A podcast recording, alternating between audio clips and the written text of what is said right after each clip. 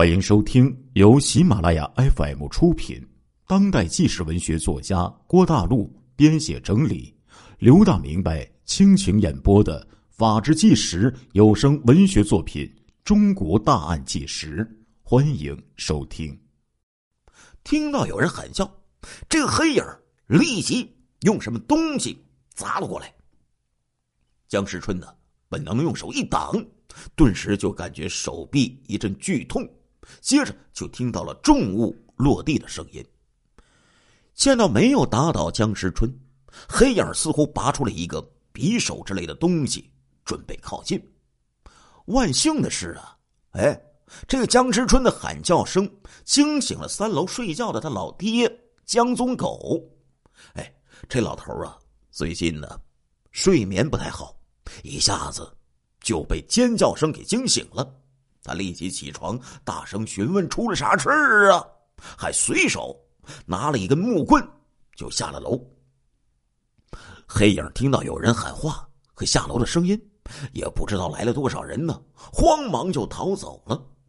这个时候，江世春听到“咚”的一声，屋里面的黑影不见了，有人从这个二楼跳了下去。江世春急忙打开灯。瞬间就惊呆了呀！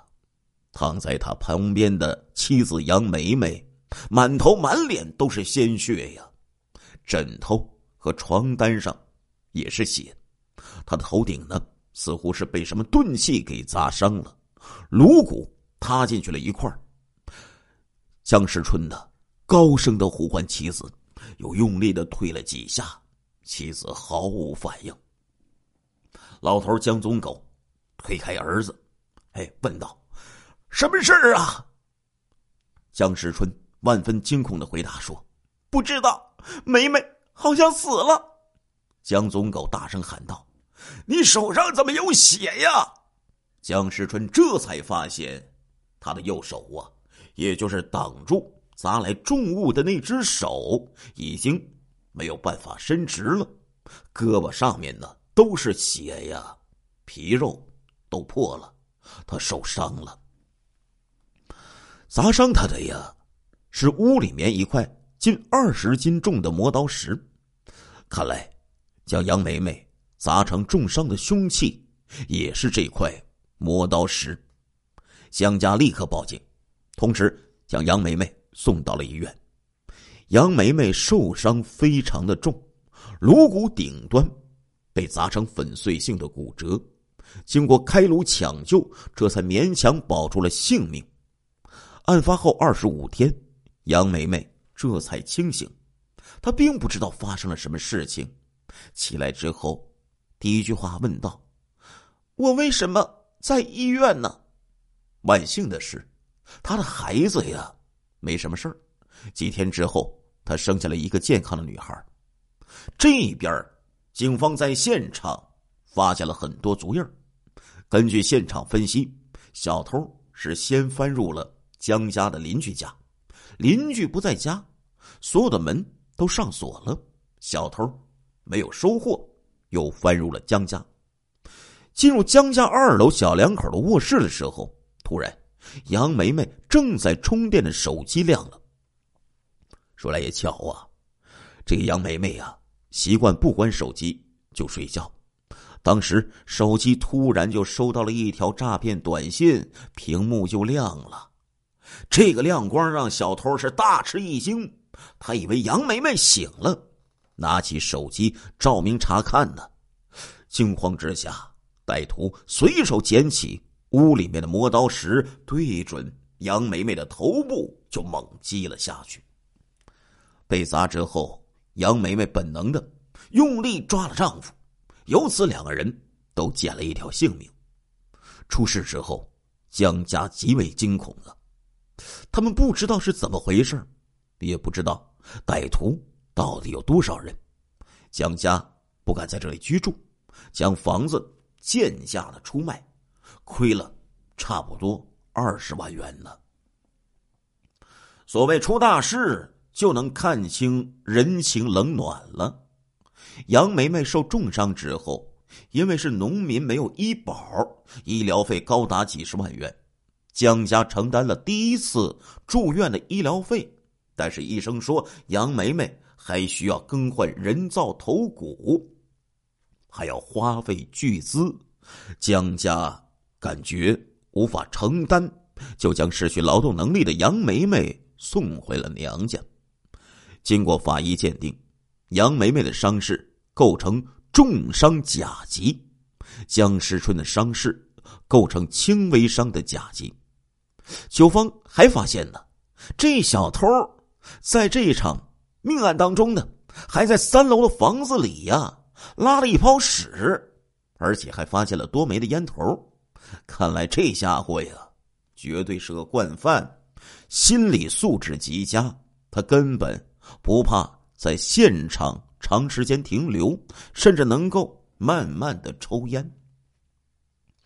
接到金华方面的协查通报之后，江西上饶警方提供了现场的足印和烟头上的 DNA 等信息，经过比对，和金华三幺幺的奸杀案的证据完全一致，可以确定这两个案件都是同一个人所为。这个家伙可能认为呀，在三月四号的案件当中，已经将杨梅梅给砸死了。既然已经杀了人，他更加肆无忌惮，开始了连环的杀人行为。三月二十日，浙江省公安厅副厅长洪巨平、刑侦总队长徐定安迅速的组成了专案组，案件也成为省级的督办案件。不过呢，专案组啊忧心忡忡，这家伙呀。是凶残变态的惯犯，恐怕呀不会主动的停止犯罪，还会继续杀人的。显然，专案组的判断并没有错。金华三幺幺案件之后两周的三月二十九号，这家伙又杀人了。福建省福鼎市山前街彩虹新区 A 八栋住户。王家惊恐的向警方报案：年仅十六岁的女儿被人强奸杀死在床上。福鼎市警方迅速的赶到了现场。王家上高中的女儿被人残忍的割喉杀死，小女孩满脸惊恐，下身赤裸，阴毛。有被烧焦的痕迹。王家父母和女儿分别住在两个卧室，相距不过几米。根据现场痕迹分析，歹徒翻入三楼王家窗户，先是进入王家父母的卧室，偷走了裤袋之中的三百多元钱。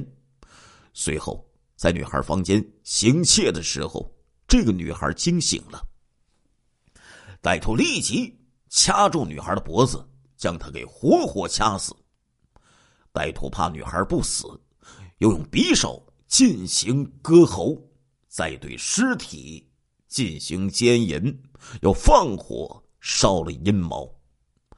实施完暴行者后，歹徒这才从容的跳窗逃走。根据女孩体内精液的分析，这个恶魔就是金华。三幺幺案件的凶手，至此，在短短一个月内作案三起，歹徒杀死三人，重伤一人，奸尸两起。通过这起案件，专案组更加确认歹徒的心理素质极好。女孩的卧室啊，距离父母的卧室很近，歹徒呢，却能从容作案长达二三十分钟。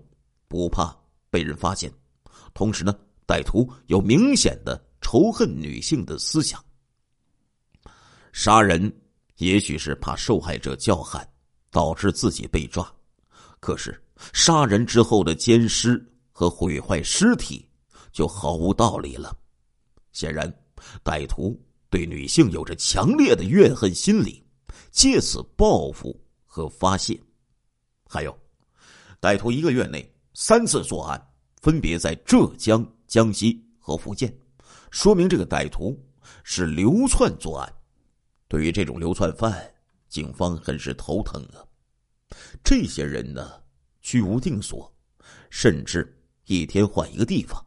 即便知道歹徒是谁，想要在大中国抓住一个人，谈何容易呀！与此同时呢，半真半假的各种情报还不断的传来。这个时候，金华秋滨工业园区某工厂的工人反映啊，工人朱某四月四号之后就不辞而别了，没了踪迹。朱某失踪前呢，警方曾经来征集三幺幺案件的线索，看来朱某非常可疑。警方立即调查朱某，在老家将他给堵住。经查，朱某失踪是因为长期赌博和偷盗电线电缆。看到警察来排查，朱某怕盗窃的事情败露，心虚跑了。在三幺幺案件发生的时候，朱某啊正在地下赌场通宵的赌博呢，没有作案的时间。很快，又有新的线索了。三幺幺案发现场附近的房东汇报说：“呀，他的一个客房啊，房租未结，哎，有人就溜了。清理房间的时候，房东发现这床下面的有点点血迹的衬衣。这个房客一米六几的个头，身板强壮，脾气暴躁。哎，这显然与三幺幺案刻画的案犯的特征。”非常接近呐！警方立即追踪这个房客，花费了巨大的精力，警方才在金华市某城乡结合部将这个房客给抓住了。但是结果啊，让警方哭笑不得呀！这个人呢是个锅炉工，因为工作分配问题呀，和车间主任打了一架，他用铲子把主任的头给打破了，鲜血飞溅他在衣服上。这锅炉工胆子比较小，当天就跑路了。根据调查，三幺幺当天，此人在工厂值班烧锅炉，没有作案时间。串并案中呢，警方又发现，二零零三年的六月二十号，金华的江南某别墅区内的盗窃案件，现场也有留字的现象。这起案件。当时很快就破获了，案犯为两个人，其中一个人已经被抓获，现在呢在监狱里服刑，另外一名逃犯在逃之中。警方立即赶往十里峰监狱调查这个小子，结果啊也是啼笑皆非呀。这个案犯说，那些字儿啊确实是他写的。他说当时他看到这个书桌上这个纸和笔很漂亮。自己小时候呢，又学过这个写毛笔字儿，哎，突然心血来潮，就奋笔疾书，留下了自己的墨宝，也就是“爷爷到此一游”六个大字。我勒去呀，鬼老铁，浙江这些小偷、杀人犯都挺有文学修养啊。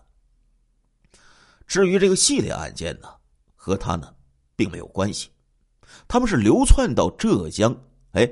才作案的惯偷，三幺幺案件发生的时候，他们根本就不在金华。更为夸张的是啊，此案之后，网上呢突然出现了几个以“杀人者恨舍人”为网名的网友，警方不敢轻视，这会不会是歹徒杀人之后故意在炫耀呢？哎，通过 IP 地址确认，两个人分别在新疆和杭州。金华的警方迅速发函，要求两地的公安机关进行协查，结果让人呢也是哭笑不得呀。在几次案发的时间里，这两个人呢均未离开当地，其中一个人呢还是连毛都没长齐的中学生啊。就在专案组奋力追踪歹徒的时候，让他们震惊的事情又发生了。这个歹徒竟然回到了金华。四月九号，金华市秋滨街道秋高村的居民紧急报案，两个女人被杀。早上六点，天还没亮呢，小区的送奶工啊，发现了异常的情况。六号楼外竟然有个木梯通往楼上的三零四室。三零四是个老房子，哪里会天没亮就去装修呢？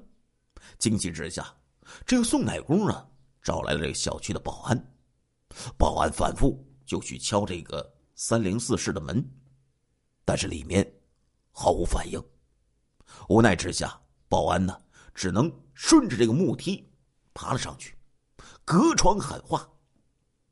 喊了几句，突然保安大叫了一声，连跑带跳的窜下了木梯，大声喊道：“不得了了，死人了，满地都是血呀！”保安立即报案，金华警方赶到了现场，再次被惊呆了。这是一间普通的出租房，住着一对年轻的贵州姐妹冉荣和冉敏。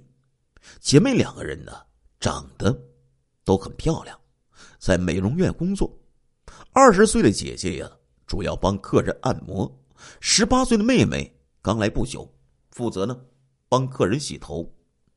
根据邻居的反映，这对姐妹呀，在正规的美容院上班，并不是从事色情行业的。他们平时的穿着也比较前卫，有一些性感，但是人呢，总体还算是正派，和邻居们的关系也不错。当晚凌晨两点钟左右，邻居似乎听到三零四室有女人尖叫了一声。随后就没声音了。邻居呢，没有多想，昏昏沉沉的继续入睡。没想到，竟然出了这么大的事情。亲爱的听众朋友们，这一集的《中国大案纪实》播送完了，感谢您的收听，我们下一集再见。